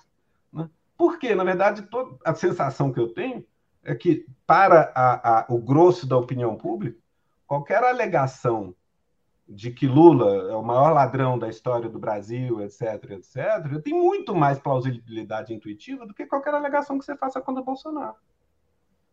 Por quê? Porque durante anos ele estava exposto assim. De maneira meio chapada, de maneira maniqueísta, de maneira caricata. Entendeu? Como, é, teve, teve um drive político no Brasil, o pessoal foi não sei se é porque tava tinha interesse político específico, o Moro, o Dallagnol, né? às vezes é a glória mesmo, é, é pura busca da glória. Vou, vou, vou depurar o sistema. O artigo do Moro de 2004, né, sobre endeusando a, a Operação Mãos Limpas na Itália e querendo replicar aqui Tudo bem, só que aquilo é inconstitucional de cima e embaixo. Tem milhões de violações ali para todo lado. Né? Mas só que a fantasia dele era de depurar o sistema prendendo corrupto. E ele tem uma fantasia a respeito do sistema é corrupto. A grande gol de quem está nessa viagem é pegar o ex-presidente ultra popular, etc. Mas é destrutivo. Em tese, as instituições, que aí inclui o Supremo, né, o Judiciário, as corregedorias, a imprensa, tem que falar: opa, não, mas põe uma lupa, põe no microscópio, calma Vou ver isso aí que você está alegando. Sobriedade, circunspecção. Esse é o ponto. Isso que naquele momento não tinha para ninguém, né? Todo mundo não tinha tancredismo dando sopa, né? Tinha sanha, tava todo mundo voando no pescoço uns dos outros numa, numa viagem destrutiva de um sistema político que era muito moderado, que tinha dificuldades estruturais importantes que se exprimem na nossa desindustrialização, mas que na hora que você comparava politicamente o Brasil com os outros BRICS, o Brasil parecia o mais bem resolvido. Comparar com Rússia, com Índia, com China, com África do Sul, o Brasil, Brasil tem, os outros são potências econômicas em alguns ou militares no sentido que a gente não era, mas a gente era uma democracia estável que os outros não eram. Só que não. E, e, e acho que esse dano foi auto-infligido, né? Nesse sentido, a gente estava insensível para. Opa, calma, calma, porque isso pode é. ser perigoso. E isso parecia espúrio, isso parecia intrinsecamente corrupto. Falar, calma. parecia é. cínico isso, mas na verdade a gente estava num ambiente que. Que eu acho que era isso. A gente não, não conseguia entrar na cabeça o risco de instabilidade institucional. A sério, o risco de violência, né? o risco de, de do eventual colapso. Mas é, o, o, como é que a gente cultiva isso? Porque a política, o outro lado da política é sempre a violência, sempre será. Os Estados Unidos estão numa deriva muito preocupante quanto a isso. Né? Milícias, pessoal se armando, etc. Né? Isso é sempre uma possibilidade. Cultivar essa sensibilidade é que é dureza, porque ninguém convive com isso, não é? Imagina, a gente naturaliza, banaliza, rotiniza é, política. É, não, é... Né? não sei. É, não, ninguém imaginou que o Bolsonaro fosse ser presidente do Brasil, não. É, exato. Que, que o resultado ia ser esse, e que, uhum. e que Bolsonaro, depois de quatro anos num governo que é mais inepto e catastrófico simultaneamente da história da nossa uhum. República, ainda assim quase chegou à reeleição. É, é. Não, não estava no radar, não. Eu acho que o que torna possível é o profundo desapreço simbólico, assim, sabe? Não tinha muito o que preservar. No subtexto, todo mundo que estava, os protagonistas daquele processo, antes, no, durante o processo de corrosão, é, dava adesão sincera à ordem institucional de 88, é porque achava que ela não estava em perigo, digamos assim. É. Mas o que é. viabiliza, mas ao mesmo tempo, ao fazer isso, tratava com tão profundo desdém todas as, as instituições, autoridades constituídas, que, enfim, abre a porta para o predador. Né? Esse é o ponto. O eleitorado está des desafeiçoado. Aí tem detalhes, aí tem uma facada. Talvez se não tivesse a facada fosse diferente, sei lá, né? Mas a gente deu sopa.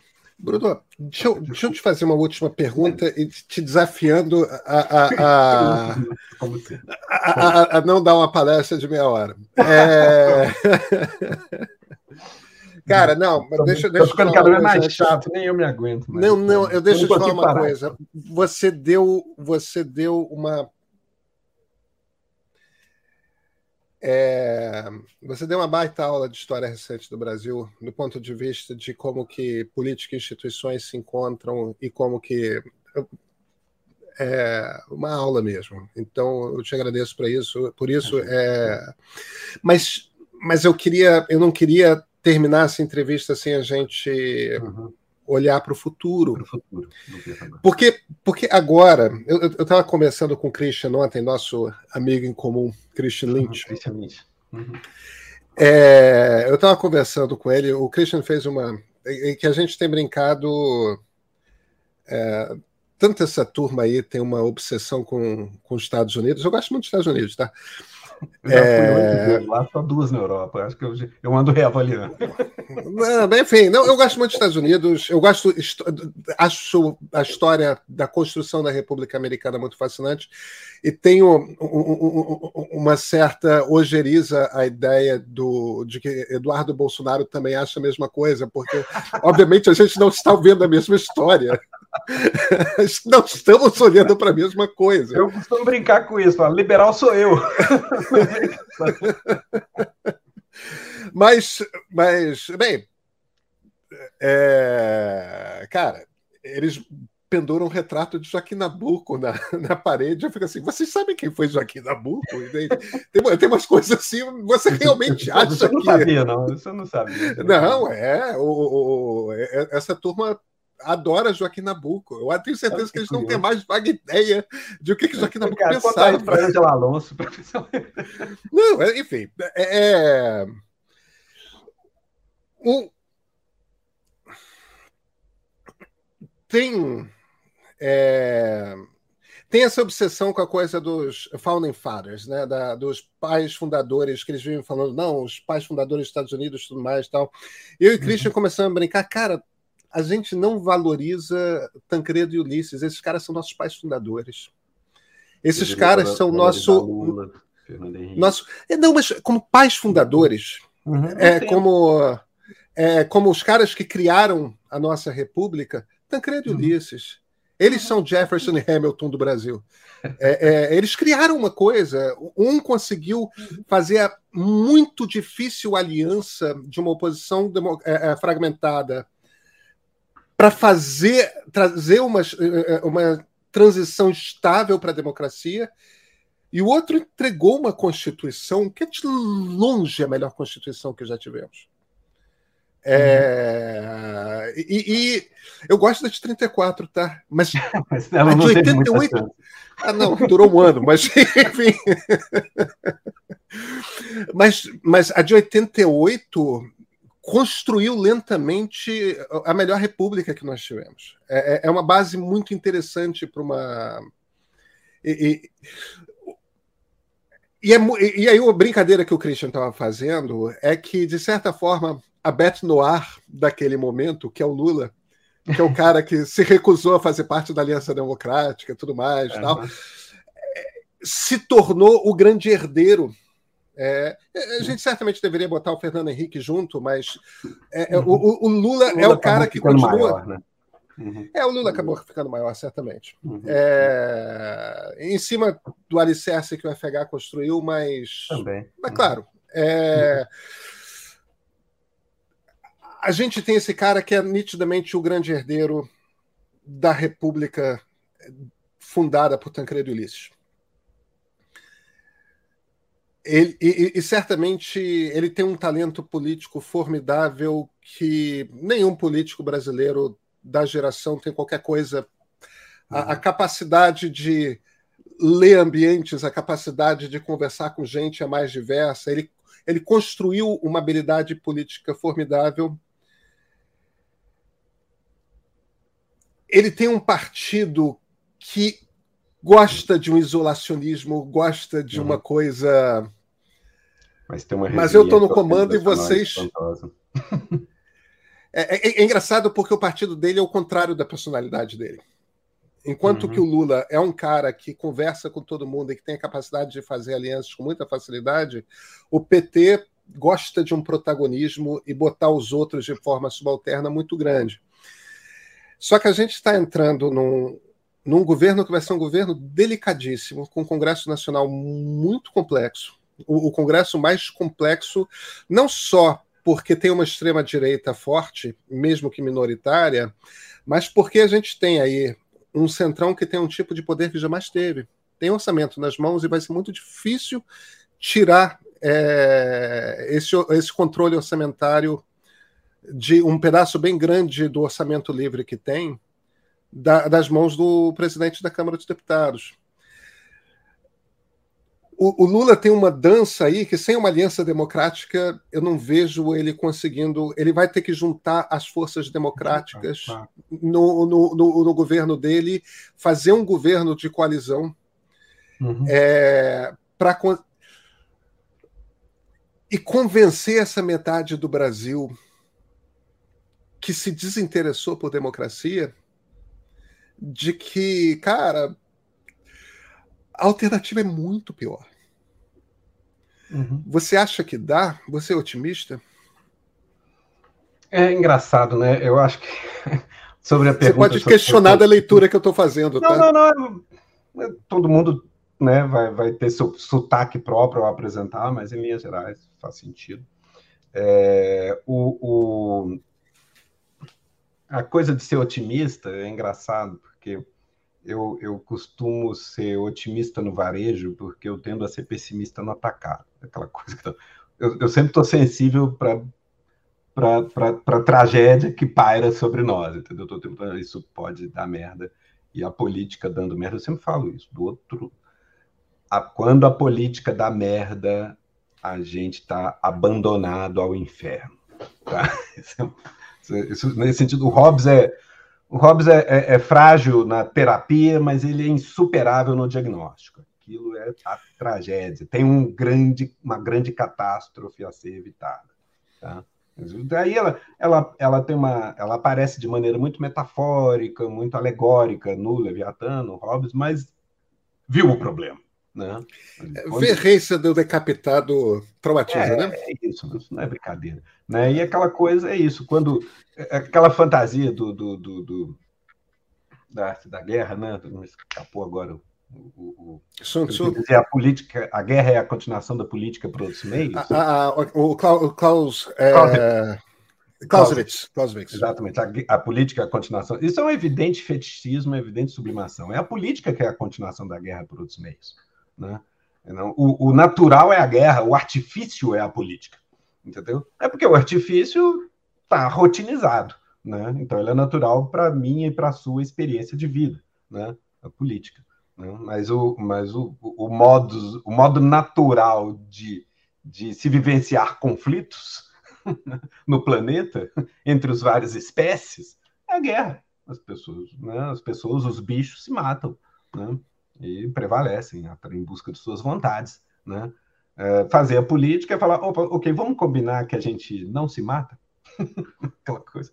No limite, isso envolve que a gente concorda sobre algum procedimento democrático ou autoritário para dispor as regras e impõe a observância das regras pela força, porque alguém vai poder usá-la, né? E a gente disciplina o uso disso de alguma maneira, por alguma tradição e tal. Isso pode ser resolvido de maneira autoritária, mas a ideia é o seguinte: ou você tem regra para decidir e para impor a observância da regra, ou você tem a guerra.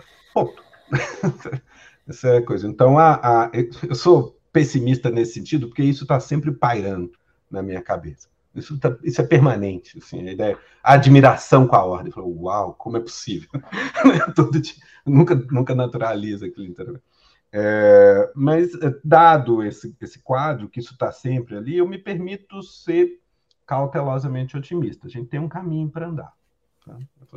Eu estou repetindo muito ultimamente esse dia, eu falei, que bom que Lula existe, que bom que o PT existe, com suas limitações, porque ele, ele dá um lastro organizacional sem o qual é, seria difícil sustentar a influência do Lula até hoje, né?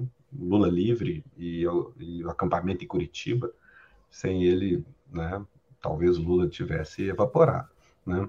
É, então tem, tem o chão, quer dizer, aliás, é, uma, é, parte do atributo do Lula como construtor de instituições. Ele não é o caudilho que está removendo todas as regras, ele sempre constrói em cima, a começar lá no começo em que ele monta o partido. Né? Só 20 anos depois vai chegar ao poder com o partido, com suas características, né? seus, seus méritos e seus, suas limitações, seus cacoetes e tal. Né? Ele, ele tem o mérito de aglutinar e trazer muita energia né? associativa, né? É, e o demérito, exatamente, talvez, de certo egocentrismo juvenil na percepção do seu lugar. Né? né boa parte perguntar para a militância, né, o futuro da humanidade é um longo governo do PT. né? Mas o, o, o, isso é militância, né? Engraçado. O, curioso é que o Lula, é, é, na sua prática, vai se afastando disso, mas ele, ele, ele, ele é intuitivo também, a sensação que eu tenho. Ele é muito inteligente, a capacidade de adaptar, de aprender e flexibilizar é muito grande, mas ele não elabora, racionaliza depois na forma de doutrina ou teses, ou né? não, agora nosso partido faz assim. Não, Ele vai improvisando, e às vezes vai improvisando muito na frente da cultura partidária, né? muito independente disso. Né? Por exemplo, como foi a coisa com o Alckmin agora? Ele chegou e deu a notícia, pô, todo de Alckmin. Né? Quem quiser, que, quem é que vai trucar aquela altura? Muito, mas teve choro e ranger de dentes. E aí, quando tem um resultado como o de ontem, fala, ufa, ainda bem né, que tinha Geraldo Alckmin embarcado para você poder trazer Simone. E né? Simone Tebet. E, e mesmo é. assim, foi ali, né? Assim, né? Foi muito. Essa bola podia ter, ter, ter, ter rodado para fora, cara. Né? Então, o Lula tinha a dimensão intuitiva que seja dos riscos e da do que podia dar errado. É, o primeiro governo dele não é, ele é um governo amplo, claro, ele está operando com um quadro multipartidário brasileiro, de coalizão, ad hoc, como todos, mas é, é, meio aquilo, né? Tem aquele primeiro momento, grande erro, acho o pior erro que o PT cometeu, né? É, além de certo negacionismo fiscal, mas o pior erro que aconteceu foi o mensalão muito mais do que o petrolão, né? A coisa da Petrobras é meio assim, a história da corrupção mundo afora. Né? Contratos superfaturados de uma estatal reverterem em dinheiro em campanha. Isso é história. Isso tem na França, nos Estados Unidos, Jabaquara. Né? O preço aumenta, diminui, tá? isso tende a ser meio inflacionário, pode ser mais caro, pode ser mais ou menos dinheiro, mas a mecânica é muito banal.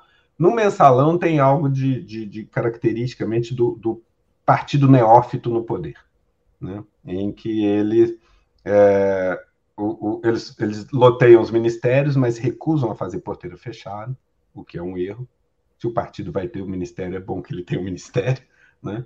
E aí, eu, eu lembro já em 2004 a gente falando disso, o Fabito, Fabiano Santos, meu colega, falando disso, falando, o que aconteceu? O PT tratou de ter o secretário executivo nos ministérios todos. Meio gente da Conferência Zé Dirceu tinha influência sobre esses nomes. Então, todo mundo. Qual é a ideia? Não, a gente loteia o, ministério, mas esses caras não vão ficar gastando. Quer dizer, presume que todo mundo é corrupto. Quer dizer, o PT tem um pouco da ideia que está na raiz do, do lavajatismo, né? De que a política é muito corrupta. Ainda em 2005, o Lula dá entrevista, que está no YouTube, falando o sonho dele é fazer mãos limpas no Brasil, né?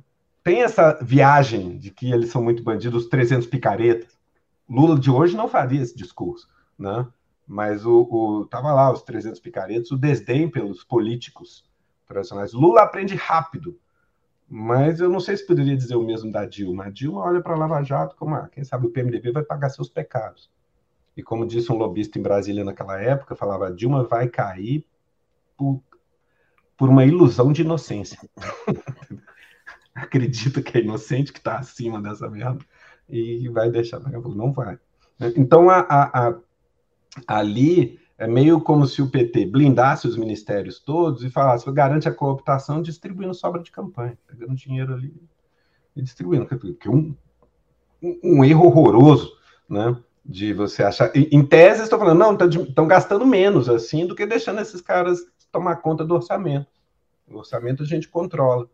Mas o problema é esse que é o, o, o, o, mais fundamental, não é quando. Em princípio, você veio, veio, você está do lado, está governando com a gente. Se tem uma denúncia, você apura, ponto. Né? Mas na hora que o PT bota a gente no, no, secretariado todo, no ministério todo, na secretaria executiva, qualquer coisa que aconteça em qualquer ministério caia na, no Palácio do Planalto. Então ali foi, mas ali teve um adornamento rapidamente. O Lula é esse cara. Né? A coisa está errada, bate na parede uma vez, ele já manobra o carro e, e sai em outro ângulo. Né? Dilma responde mais lentamente e pagou o preço. Né?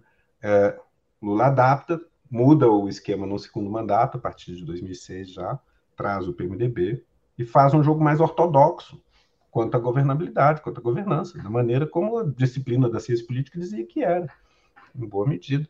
Né? E falar, não, mas aí fez isso com corrupção em termos, porque também estava pondo em pé um monte de aparato de controle de corrupção. Né? Que, sim, produz efeitos, produz frutos, vai andando. Agora, enfim, esse tipo de erro acho que não, não comete mais, já parou de cometer lá em 2006. Né? Então, é, o que eu vejo agora, sim, é um Lula que tem perfeita clareza da, da, da encrenca em que ele está metido. O discurso de ontem, acho que sinaliza, é, é, é elevado o bastante, muito claro. Nenhum dos, é, nenhum simpatizante relutante da, da, dos últimos meses faria melhor né? Ele sinaliza plena consciência da encrenca.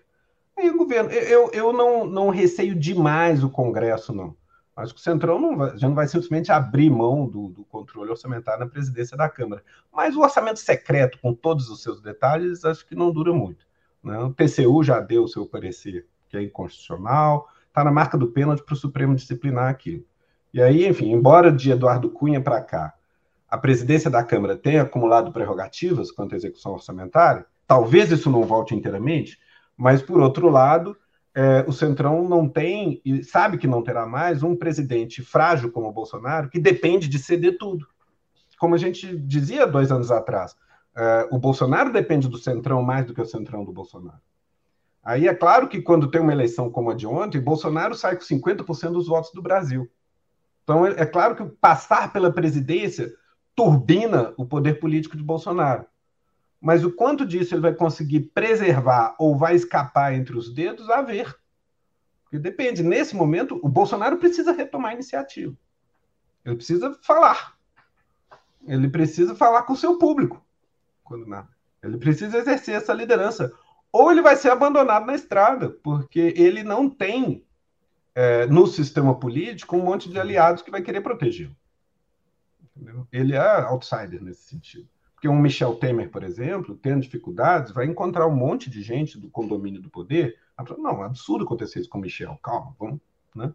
É, é, é, isso. A gente olha, é, é, engraçado, a gente olha de maneira cínica e desrespeitosa para o sistema político, imaginando assim, um cara que fica poderoso por muito tempo só pode ser um pilantra, um patife, etc.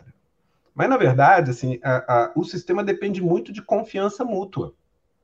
E a gente pode duvidar dos critérios dessa confiança, mas alguém precisa cumprir acordo, né? É, preservar alianças, ter noção do que está em jogo no estado tal ou qual, ter respeito por isso. Aí o cara fica 20, 30 anos, a gente exaspera, que a gente queria se livrar do sujeito, ele está sempre com os cordéis na mão. Né? O, o, a elite política brasileira não confia no Bolsonaro com excelentes razões. A gente falava disso há dois anos. Então, o Bolsonaro não é membro, não é sócio orgânico desse clube. O, o, PT também é outsider. Né? O Lula também não é, mas o Lula, de alguma maneira, ele, ele se oferece como comensal. Estamos aqui juntos. Mas o Lula é confiável. O Bolsonaro meio. Oi? Mas o Lula é confiável, ele cumpre os acordos que Exato, ele faz. Ele cumpre os acordos, ele respeita o rito. Em 2006, e eles sabem todos isso. Ele estava aprendendo. Em 2005 ele tinha aprendido. Em 2005, 2006, ele tinha aprendido, ele respeita a linguagem, ele se orgulha de ser presidente, ele passa a respeitar o sistema, ele, ele na maneira dele, no, no jeitão de operário dele, ele encarna a liturgia do cargo de maneira plena, no, no, no sentido de que ele se apresenta muito orgulhosamente como chefe da nação brasileira no exterior e, e, projeta autoestima externa e tal, oferece uma diplomacia arrojada, ainda que eventualmente com passos maiores que as pernas, né? como muitos colegas apontam. Né? Os argentinos reclamavam que não tinha nenhuma posição aberta que não tivesse um candidato brasileiro. né? Ele foi mais longe do que devia. Por outro lado, sim, Celso Amorim é um baita quadro, melhorou a posição estratégica brasileira, o Brasil estava mais influente naquele momento. Lula é esse cara com essa né, viagem de, de, de, Tem um nacionalismo ali, tem um orgulho, é curioso, né? Do, do, do, daquele sujeito de origem popular que se orgulha de se virar bem na posição que era só dos bacanas, né? E que sai a campo, tem uma, auto, uma autoestima medonha, uma autoestima espantosa, né, de ir para qualquer assunto, vai se meter lá no Irã com a Turquia, eventualmente se vê numa encrenca, mas enfim, ele vai, né? É, e ele opera isso num, num, certo fair play, o mundo adora o Lula. Né? Então, porque ele, ele, ele, ele, ele opera no, no, no, dentro, dentro das quatro linhas. ele opera inteiramente ali dentro, de maneira confiável. Então, assim, é difícil, é difícil. Pode dar errado, pode dar errado, sem dúvida. Mas, enfim, é o que tem para hoje e, e, temos muita sorte. Entendeu? Temos muita sorte. Num certo sentido, mais do que saber se Lula está tendo uma segunda chance ou não. Mas, na real, eu acho que esses quatro anos é uma espécie de segunda chance para o Brasil. a, a, a, nova república está tendo uma segunda chance com Lula.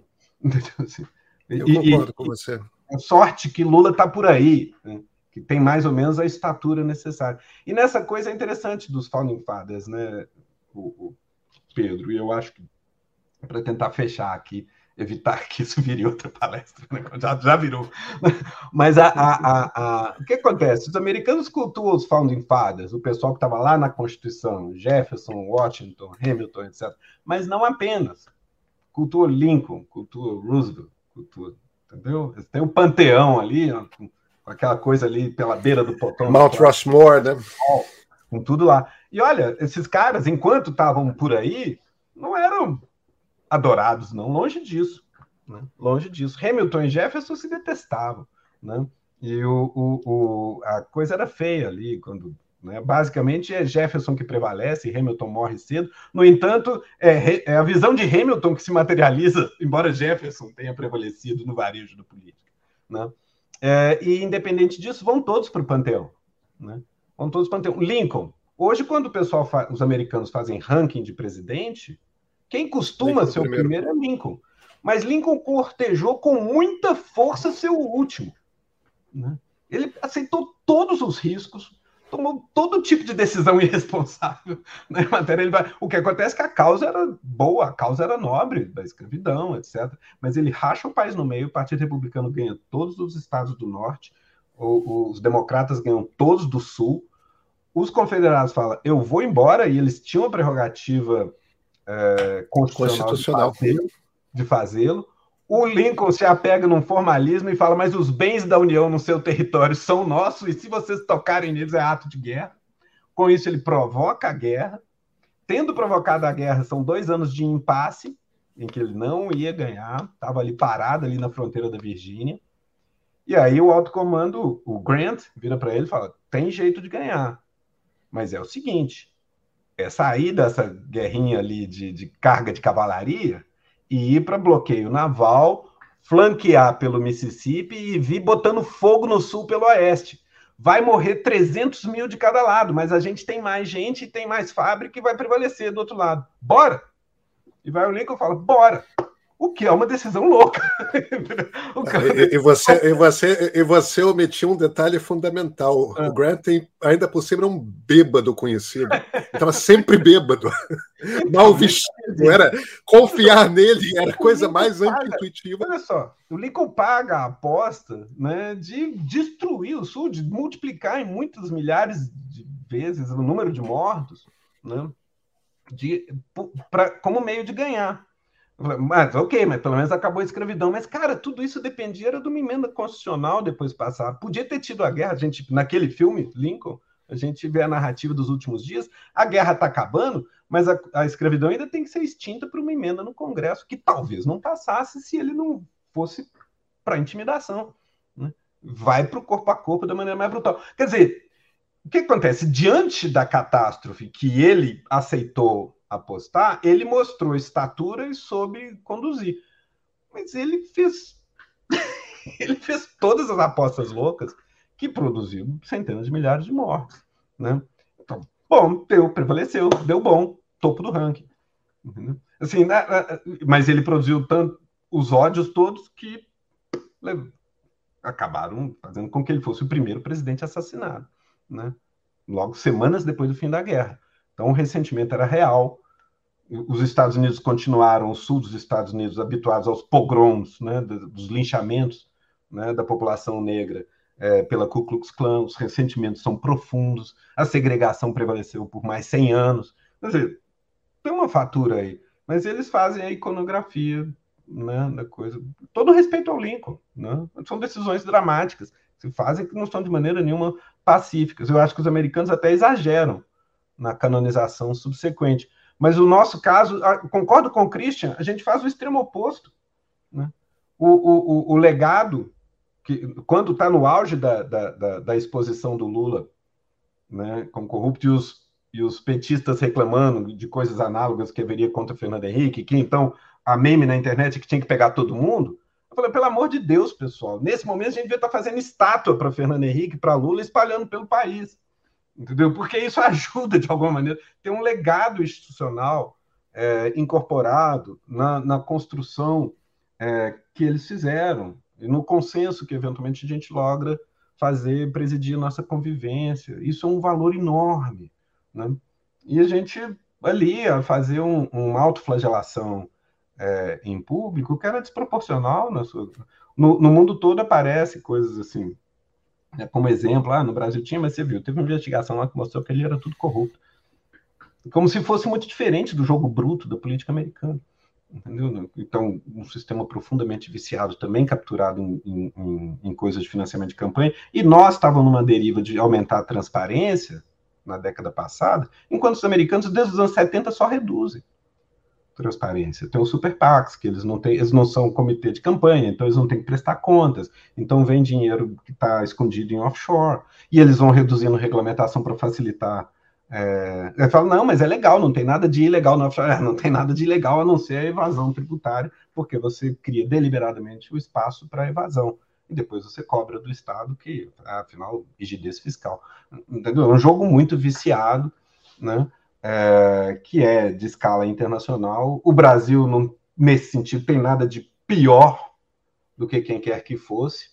E a gente entregou um, um desmantelamento né, é, da ordem institucional, assim, que, enfim, dá vergonha. Entendeu?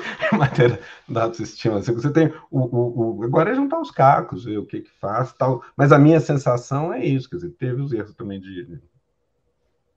Mas quando Lula e Amorim estavam andando pelo mundo, eu falei, caramba, será possível, assim, bem ou mal, ali no meio daquela confusão de 88, a gente vai entregar alguma capacidade de proteção social com algum crescimento econômico. O Lula mesmo está falando de reindustrialização, isso talvez seja o um grande desafio. Será que tem jeito ainda? Né? É, eu já tinha essa, essa sensação de quem sabe pegamos o último vagão do trem.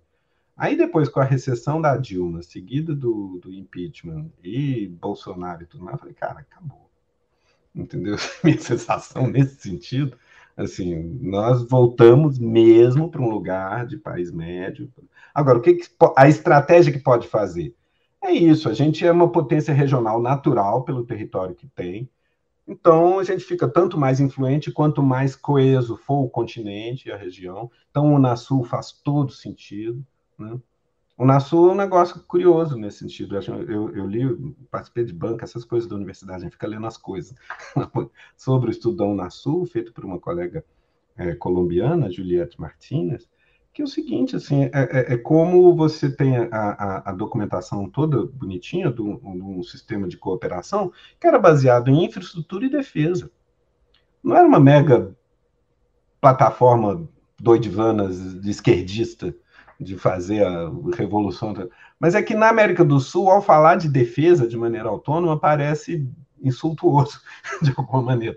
Mas infraestrutura e defesa é algo que podia ser aproveitado, apropriado pela direita um, um, um, governo como o do Bolsonaro, que Deus acima de tudo e Brasil acima de todos, quereria exercer essa influência na forma de infraestrutura e defesa. Né? Um, no entanto, no momento exato em que cai a Dilma, uma das primeiras coisas que o governo Temer faz é esvaziar o NASU. Quando, no entanto, assim, com, com, se a plataforma, a, a, a integração em infraestrutura e defesa, o interesse estratégico do Brasil, do Estado brasileiro nisso é evidente, né? porque sem integração você vai ter né, influência. O Brasil é o grande fiador de qualquer integração sul-americana, e na medida em que tem ganha escala em infraestrutura e defesa, sua projeção de poder internacional aumenta. Então, o Estado brasileiro tem interesse nisso. Mas por que, que só governos de esquerda cogitam disso? Por que, que isso soa tão esquerdista? Né? Não sei, é sentido, eu brinco assim, é, é, talvez a gente fique perto demais dos Estados Unidos para ter veleidades de autonomia quanto a isso. Né? Assim, tem, tem, tem um atalho, pra, a menos que você tenha uma, uma obstinação de projeção de poder nacional muito forte, tem um atalho natural de bajular os americanos. então, nos últimos anos, isso andou me incomodando, sabe? É, eu acho que isso é, é essa coisa desse é, neorreacionarismo que qualquer coisa internacional é ameaça comunista. É, Entendeu? A ONU é ameaça comunista, OMC ameaça é. comunista, ah, é, é, mas tem um grau de irracionalidade. Nisso. Né? Isso vem é, do mas, também. Mas isso tem um grau de irracionalidade Total. que escapa a qualquer argumento, né? Não tem. Basta ver a diplomacia brasileira com Geisel, né? É. Geisel, Geisel Bruno. Enfim, Pedro. Muito obrigado, obrigado. pela conversa. obrigado pelo palanque. não, não, muito obrigado pela conversa. Não, imagina, é acho que nós todos estamos precisando experimentar conjecturas, né?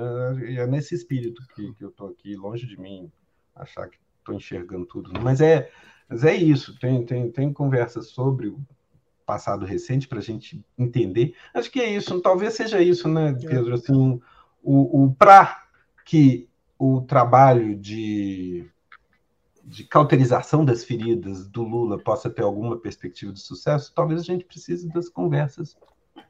Todos né? coletivamente cauterizar as nossas é, feridas. O que se passou, nossas... por onde a gente é. andou, o que, que vinha, né? E abria frentes de ação pela frente. Né?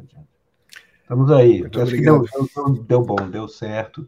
Deu Abrimos, certo. Né, nossa, as portas se abriram ontem, assim, passou no cantinho aos 49 do segundo tempo, uma bola entrou chorando, pingando no canto, bateu na trave, rodou na linha, entrou. Ufa! E o time classificou para a próxima etapa, para a próxima para a fase de, de grupos. Né? É. Agora vamos esperar. Ó, Bruno, obrigado. obrigado. Pela ocasião, viu, Pedro? Obrigado mesmo pelo convite, por cair numa hora assim, então me perdoe se se eu acabo ficando assim, esse cacoete de não, foi... não para de falar. Não, não, ficou ótimo, ficou ótimo mesmo. Obrigado. Valeu. Obrigado a você. Valeu.